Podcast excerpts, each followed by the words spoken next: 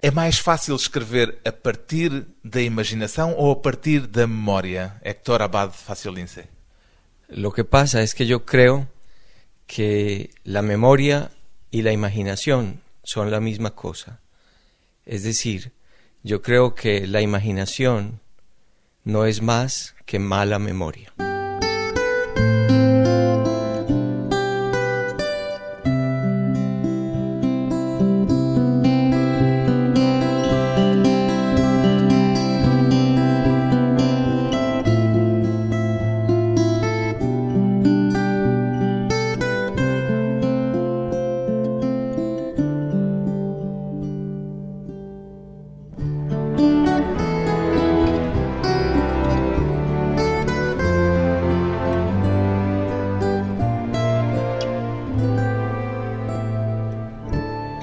Abad Faciolince, 50 anos, escritor, encontra na literatura propriedades terapêuticas, Héctor Abad Faciolince?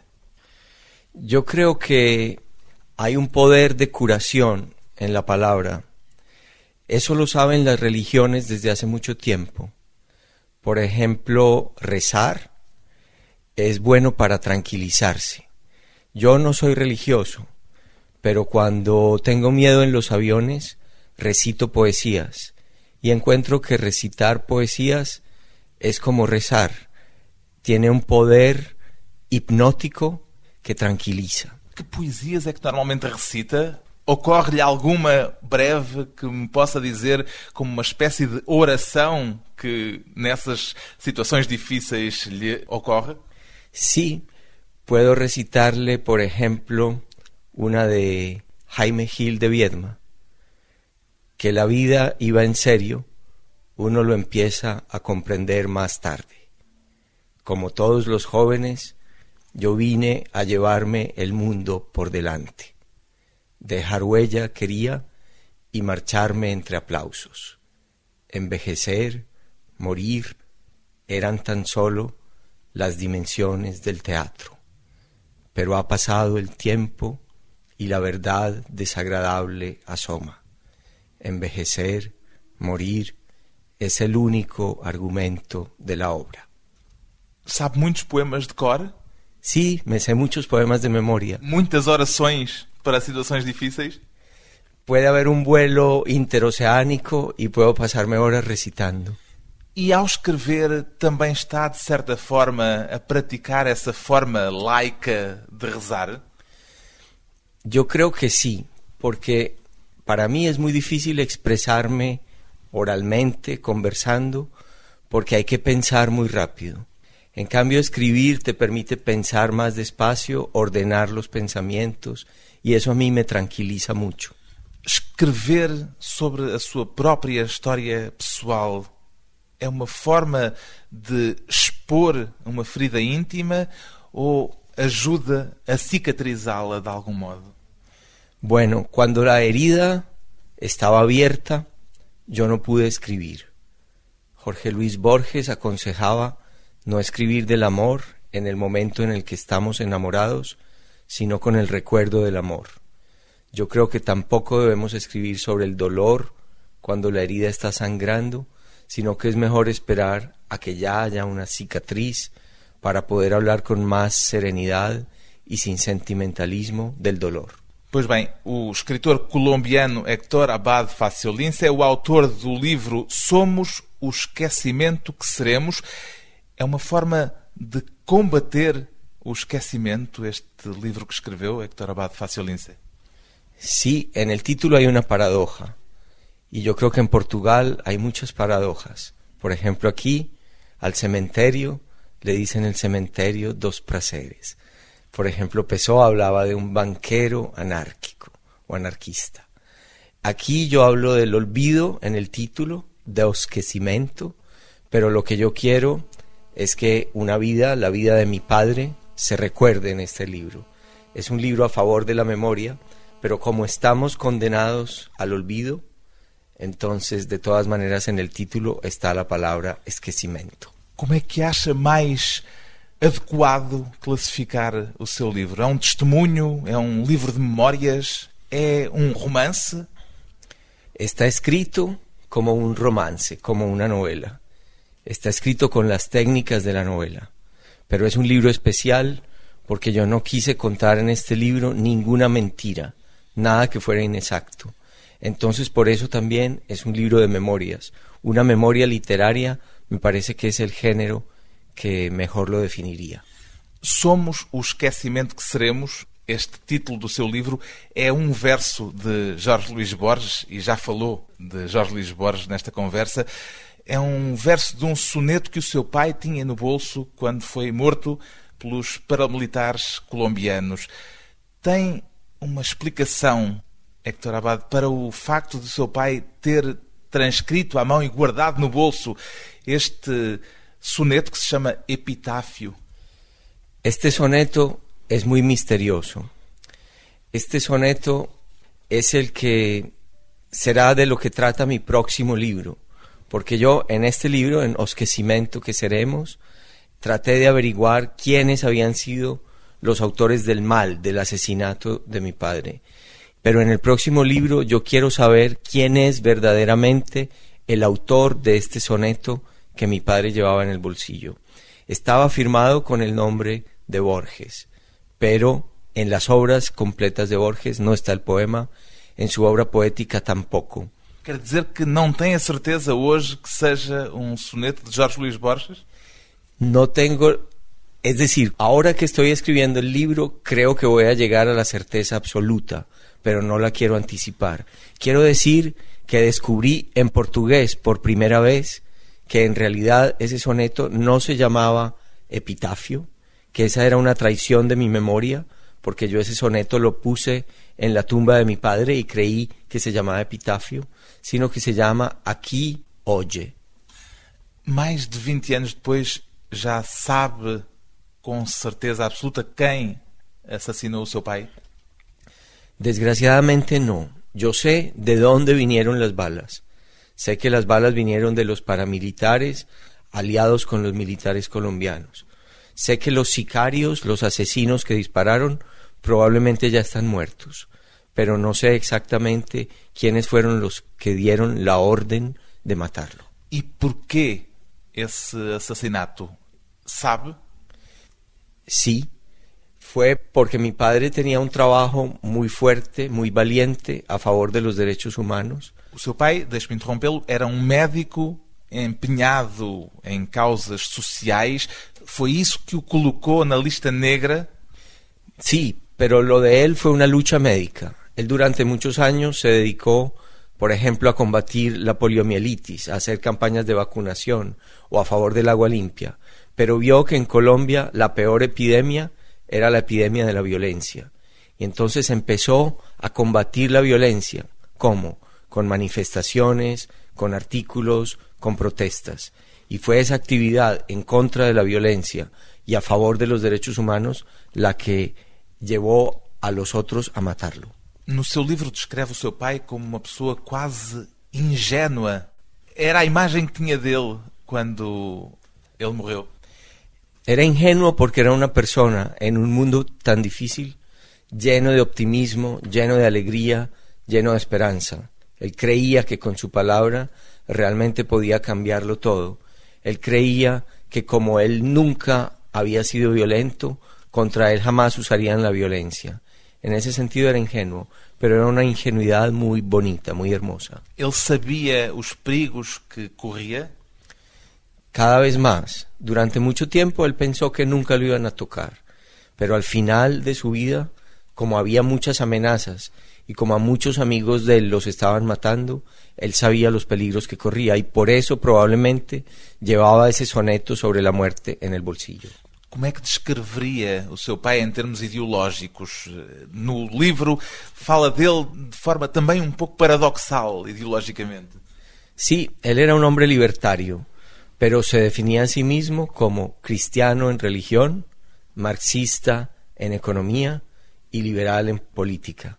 Era una mezcla muy rara y aparentemente contradictoria, pero él la defendía. A él le parecía que los marxistas habían hecho gobiernos y regímenes sin libertades, y para él eso era detestable, y por eso era liberal. Pero le gustaba mantener ciertas virtudes del cristianismo, como el amor por los más pobres, por los más necesitados, y eso él lo, mantenía como una virtud del cristianismo. Por que que Héctor Abad Faciolince levou 20 anos a escrever este livro? Porque cuando lo intentaba escribir antes, intenté hacerlo a través de la ficción y de la fantasía, intenté hacerlo con muchos estilos distintos, nunca me salía bien. Me salía un libro húmedo, un libro sentimental, un libro... Húmedo de lágrimas? Sí, húmedo de lágrimas, húmedo de lágrimas, un libro no controlado. Y la literatura, cuando habla de los sentimientos, tiene que tener las riendas firmes, tiene que controlarlos, porque si no, sale algo muy ridículo. Seria outro escritor se não tivesse vivido esta tragédia pessoal?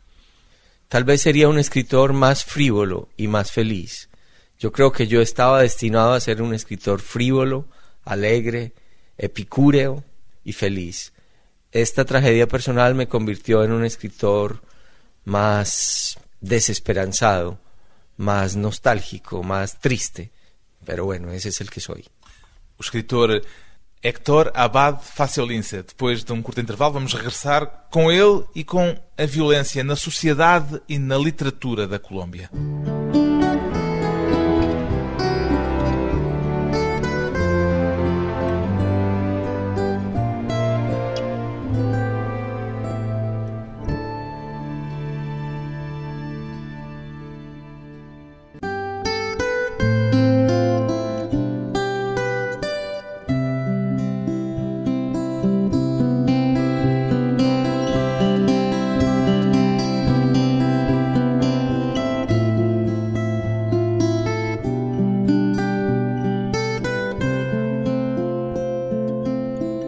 Regressa à conversa com o escritor colombiano Héctor Abad Faciolince.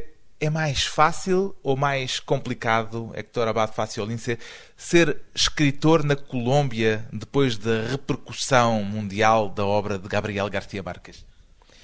Eu creo que é mais fácil, porque depois de García Márquez, em qualquer parte del mundo, creen que es posible que en Colombia haya buenos escritores. A fama de García Márquez abriu portas no resto do mundo para os escritores colombianos. Sí, yo creo que sí. Creo que los que nacieron al mismo tiempo que él y publicaron al mismo tiempo que él recibieron una sombra muy difícil de aceptar, pero los que vinimos después encontramos la puerta abierta. Perguntei-lhe por García Márquez porque num dos seus romances, segundo li, há a confissão do escritor que se sente desnorteado, apabulhado pela grandeza literaria de García Márquez. Sí, pero el narrador de ese libro era un narrador que tenía más o menos la misma edad de García Márquez. Entonces ese era un sentimiento del narrador, no mío. Hubo algunos que tuvieron que hacer eso de que querían matar al padre, pero nosotros ya vemos a este padre como un padre maravilloso. Yo lo veo como Homero, como el gran padre de la literatura colombiana, y lo veo con tranquilidad. Mas como um pai literário. Falou duas vezes do pai. bueno, digamos que es un gran abuelo literario. Ai, avô! Sim. Mais velho ainda do que o pai. Sim, mais viejo. Porque já se sente muito distante dele literariamente? Porque nosotros ya a García Márquez lo leemos en libros en cuero, con papel de Biblia, lo leemos como se lee a los clásicos. A mí me produce admiración, me produce envidia, me produce... ¿Inveja? Sí, sí, porque realmente llegar hasta esos niveles de buena literatura que él produce es probablemente imposible. Pero no me produce deseos de imitación, porque el estilo de García Márquez es imposible de imitar. Lo que podemos imitar es su estilo de vida, es decir, una vida dedicada al trabajo, a la lectura y a la literatura, una vida muy hermosa. Já não há ninguém a fazer realismo mágico na Colômbia, imagino. No, nacimos en circunstancias muy distintas. Hacer realismo mágico hoy en día es un producto de exportación para una especie de turismo literario europeo, pero no creo que sea lo que debemos hacer. Vivimos en un mundo distinto. Ainda existe esse turismo literário para europeu ver? Yo creo que sí. Algunos europeos van al pueblo donde nació García Márquez Macondo. en Colombia, creyendo que es Macondo, pero se llama Aracataca y en vez de encontrar la maravilla de Macondo, encuentran um pueblo muerto. Até já li que há um grupo de escritores que criou um grupo chamado Mac Ondo, com o MC do McDonald's como uma espécie de provocação. É uma provocação? Bueno, esto fue un escritor chileno, Fuguet creo. Não foi um colombiano. No, algunos colombianos publicaron ahí. Pero estos son los que creen todavía que hay que matar al padre. Yo no soy freudiano. Yo tengo una relación muy tranquila con mi padre, tanto con García Márquez como con mi propio padre. Mas li numa entrevista sua que o Héctor Abad dizia que considera García Márquez muito melhor como escritor do que como pessoa. Quer explicar essa distinção? Bueno, lo que pasa es que todos tenemos debilidades humanas. La debilidad humana más grande de García Márquez ha sido su gran amor por los poderosos.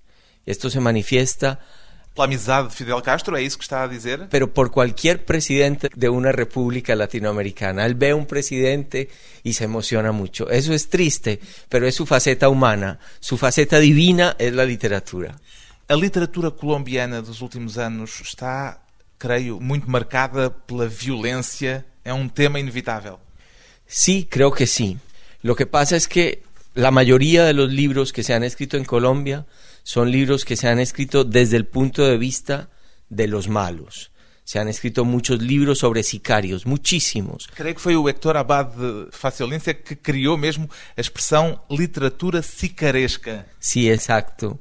Así como hay una picaresca española, yo creo que hay una sicaresca colombiana. Porque De sicários. Os sicários que são, deixe-me só fazer esta ressalva, são os sanguinários, os assassinos a soldo que estão muito presentes na vida colombiana nos últimos anos. Exactamente, son muchachos a los que se los contrata para matar. Y hay muchas novelas sobre sicarios, muchas novelas sobre narcotraficantes, sobre mafiosos, sobre guerrilleros, sobre paramilitares, sobre malos, sobre secuestradores, y muy pocas novelas sobre, sobre víctimas, sobre personas que no disparan, sino que reciben las balas. Quer dizer tem um ponto de vista crítico sobre a literatura sicaresca, que não lhe agrada este rumo que a literatura colombiana está a seguir eh, nos últimos anos, é isso? Bueno, yo creo que literariamente hay trabajos muy valiosos.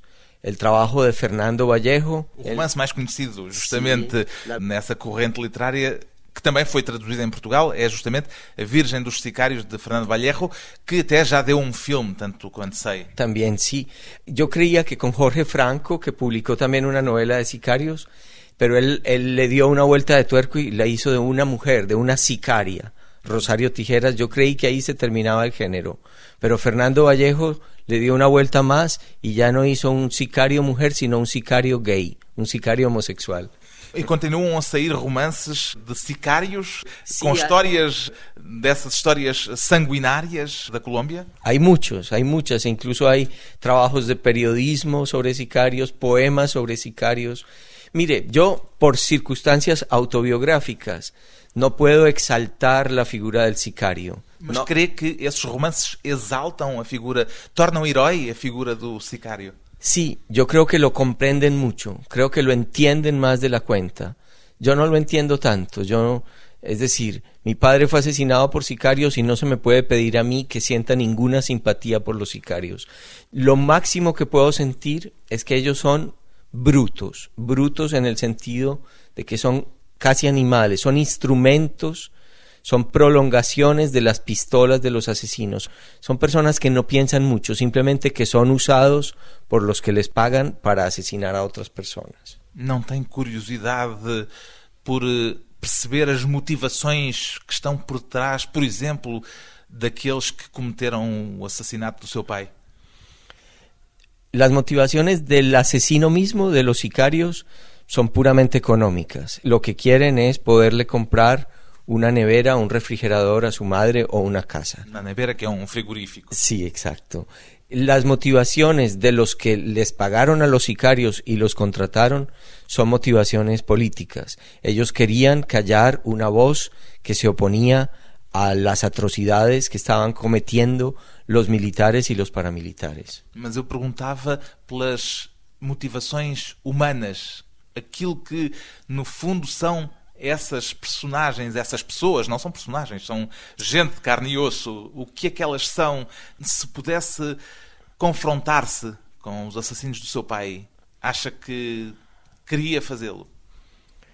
Mire, yo podría, a mí me gustaría saber la verdad, me gustaría encontrar a una persona que dijera, sí, yo fui el que di la orden de este asesinato, saber quién es para mí y para toda mi familia sería muy importante, incluso porque uno no puede perdonarle a un fantasma.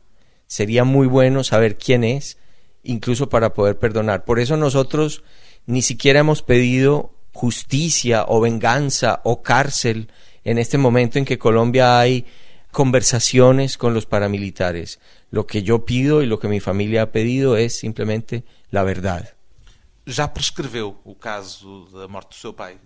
Bueno, fue hace 20 años, ya no hay investigaciones, pero yo creo que los asesinatos no prescriben. Por que, que não houve investigações eficazes? Tem alguma teoria, alguma ideia? Bueno, en su momento las autoridades en general, el gobierno, tenían una alianza con los paramilitares y no estaban muy interesados en que el tejido de esas alianzas se descubriera. Por lo tanto, no había ningún estímulo para que los jueces investigaran y cuando los jueces empezaban a investigar, mataban también a los jueces. Alguns dos mais conhecidos escritores colombianos, já falámos de alguns deles, não vivem na Colômbia. García Márquez, ou Álvaro Mutis, ou Fernando Vallejo. Por que que o Héctor Abad continua a viver en Medellín?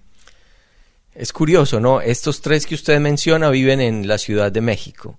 Também é muito violenta. Muy violenta, uno de los aires más sucios y contaminados del mundo, pero parece que ese aire le ha convenido a las ideas de estos colombianos. Por que, que será já agora? Por que, que eles vão para a cidade do México? Tem ideia? Yo creo que es lo que más se parece a Colombia. México es una de las sociedades más parecidas a Colombia. Em todo caso, tiveram a necessidade de sair da Colômbia por alguma razão? Por medo? Bueno, yo creo que Álvaro Mutis tuvo un problema con la justicia y tuvo que escapar, incluso estuvo en la cárcel en México. García Márquez era un comunista convencido y durante el gobierno de Turbay Ayala tuvo problemas de persecución y se exilió. Fernando Vallejo siempre ha pensado que lo van a matar porque hace escándalos y porque es homosexual. Fernando Vallejo, que creio que até chegou a renunciar à cidadania colombiana. Sí, fue un caso un poco triste porque él renunció a la ciudadanía colombiana, pero después necesitaba un trasplante de córnea. Y en Colombia solamente se les dan córneas a los ciudadanos. Entonces tuvo que retomar su ciudadanía colombiana. Voltou a ser colombiano. sí, para trasplantarse la córnea. E o Héctor Abad, por que é que nunca quis sair de Medellín? Porque yo creo que a mí no me gusta ser extranjero. Y yo creo que uno es del sitio de donde entiende muy bien todas las palabras que le dicen. Yo viví muchos años en Italia, pero... Depois da morte do seu pai. Sí, pero incluso durante un tiempo yo quise volverme italiano completamente. Quise adoptar la lengua italiana, conseguir un pasaporte italiano, olvidarme de ese país atroz que en ese momento me parecía Colombia. Pero no fui capaz de volverme italiano. Vi que era irremediablemente colombiano y bueno, y regresé hace 15 años y allá vivo. irremediavelmente colombiano, Héctor Abad Faciolince, com quem vamos voltar depois de mais um curto intervalo. Héctor Abad Faciolince e as lições da tragédia.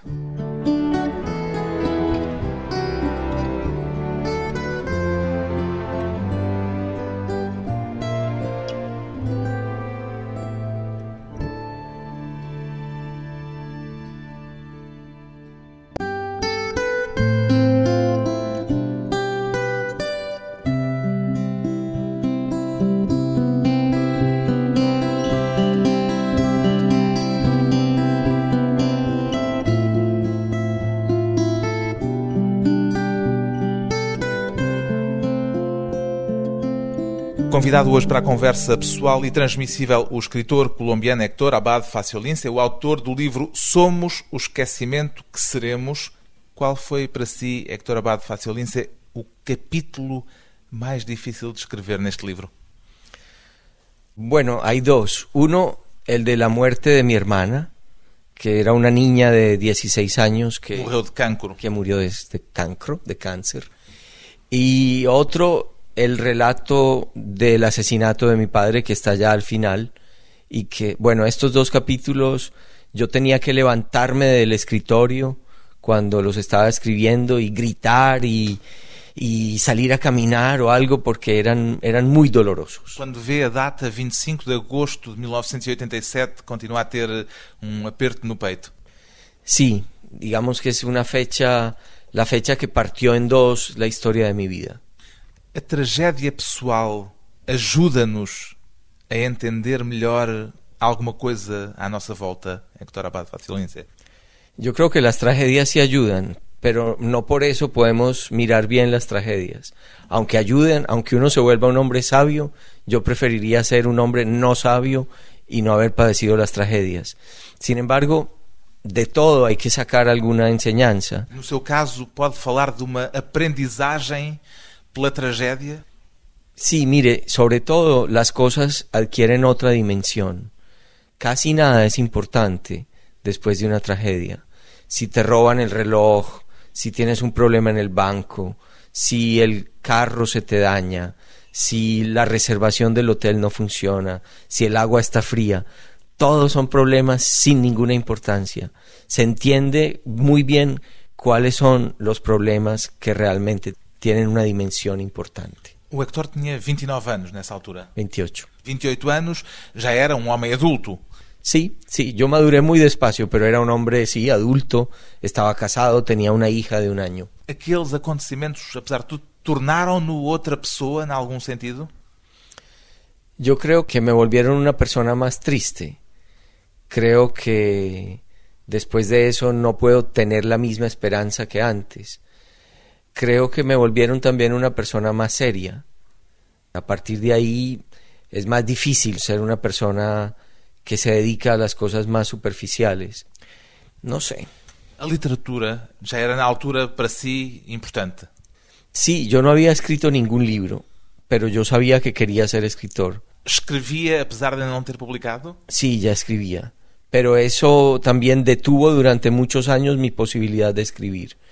Es como los golpes muy fuertes te dejan como anonadado, atónito, y uno mientras se reponen pasan muchos años. Después de eso tuve que esperar como cinco años para volver a escribir y empecé a escribir muy despacio y con mucha dificultad. O que é que lia nesse período? O que é que era para si, em termos literários, a sua escola literária? Bueno, yo siempre he sido un lector muy voraz y muy desordenado. He leído muchos libros y casi todos los he olvidado. No puedo saber exactamente en esos años, digamos entre el 87 y el 92, cuáles fueron mis, mis lecturas. Era para lhe perguntar se o seu pai era importante, se foi influente na escolha das suas eh, leituras e daquilo que para si foi valorizado como literatura nesse período antes dele ter sido assassinado. Bueno, mi padre era un gran lector, en mi casa había una buena biblioteca, pero él no era un gran lector de novelas. Él era sobre todo en literatura un lector de poesía y leía mucho de ciencias porque era médico, de ciencias naturales y también de historia porque le interesaba mucho la política. Entonces, por ejemplo, libros que aprendí a leer porque él me enseñó a leerlos son, por ejemplo, los libros de Bertrand Russell, que siempre me han gustado mucho. Ainda continua a ser para si um autor importante? Sigue siendo para mí, sí, sobre todo su crítica. Porque não sou cristão, por exemplo? Exacto, sí. Ese fue un libro en el que yo afiancé mi no creencia, mi ateísmo. El escepticismo de Bertrand Russell y su carácter también libertario son muy importantes para mi formación y mi posición política.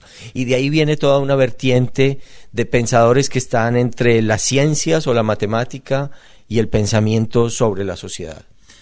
A certa altura, começa um capítulo do seu livro a dizer que não quer fazer uma hagiografia do seu pai, não quer descrevê-lo como um santo.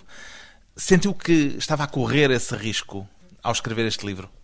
Sí, cuando uno escribe sobre un padre y sobre un padre asesinado y sobre un padre bueno, naturalmente existe la tendencia a convertirlo en un santo, en un santo completo. Mi padre no, mi padre era un, ser humano también con muchos defectos y yo traté de no ocultar sus defectos o sus debilidades humanas, sino también de ponerlas en el libro. E também de não ocultar alguns aspectos mais íntimos. Hesitou antes de revelar esses aspectos íntimos da vida do seu pai, que só veio a saber depois da morte dele? Bueno, más que dudar por mí mismo, dudé por mis hermanas y por mi madre. Y antes de publicar esos capítulos más íntimos, lo consulté con ellas, lo discutí con ellas y ellas estuvieron completamente de acuerdo en que podía publicar también esos aspectos. Que no los publiqué por un afán de escándalo, sino para que nadie pudiera decirme que yo no me había ocupado de mi padre de una manera completa. Para ser verdadeiro, mais verdadeiro ainda. para ser completamente verdadero hasta donde uno puede serlo. Perguntei-lhe há pouco se a morte do seu pai o transformou a si pessoalmente e agora pergunto-lhe se a imagem que tinha do seu pai quando ele foi assassinado, se essa imagem se transformou depois da morte dele. Yo creo que en el momento en que mi padre fue asesinado, yo no lo quería tanto como lo quería cuando yo era un niño, cuando yo era una crianza. Probablemente también por eso lo mataron, porque si yo lo hubiera querido tanto como antes, lo hubiera protegido. Esa es otra tragedia. Sente que podia ter protegido o seu pai? Sí, si yo lo hubiera querido más, me hubiera dado cuenta de que lo iban a matar y lo hubiera obligado, por ejemplo, a irse del país, a irse a España, como me fui yo, o a irse a Portugal, o a México, o a Estados Unidos, y no lo obligué. Me di cuenta de que en ese momento, ya después de la adolescencia y entrando en la edad adulta, yo lo quería menos, es decir, lo protegía menos. Y después de su muerte, recuperé todo el amor infantil y adolescente que había tenido por él, porque me tuve que dedicar mucho tiempo a buscar lo que él era, a leer lo que él escribía, a entender su lucha política, y al, al hacer toda esta búsqueda, volví a quererlo y apreciarlo tanto como en la infancia. O caso internacionalmente mais conhecido dos últimos tempos com relação à Colômbia foi a libertação de Ingrid Betancourt.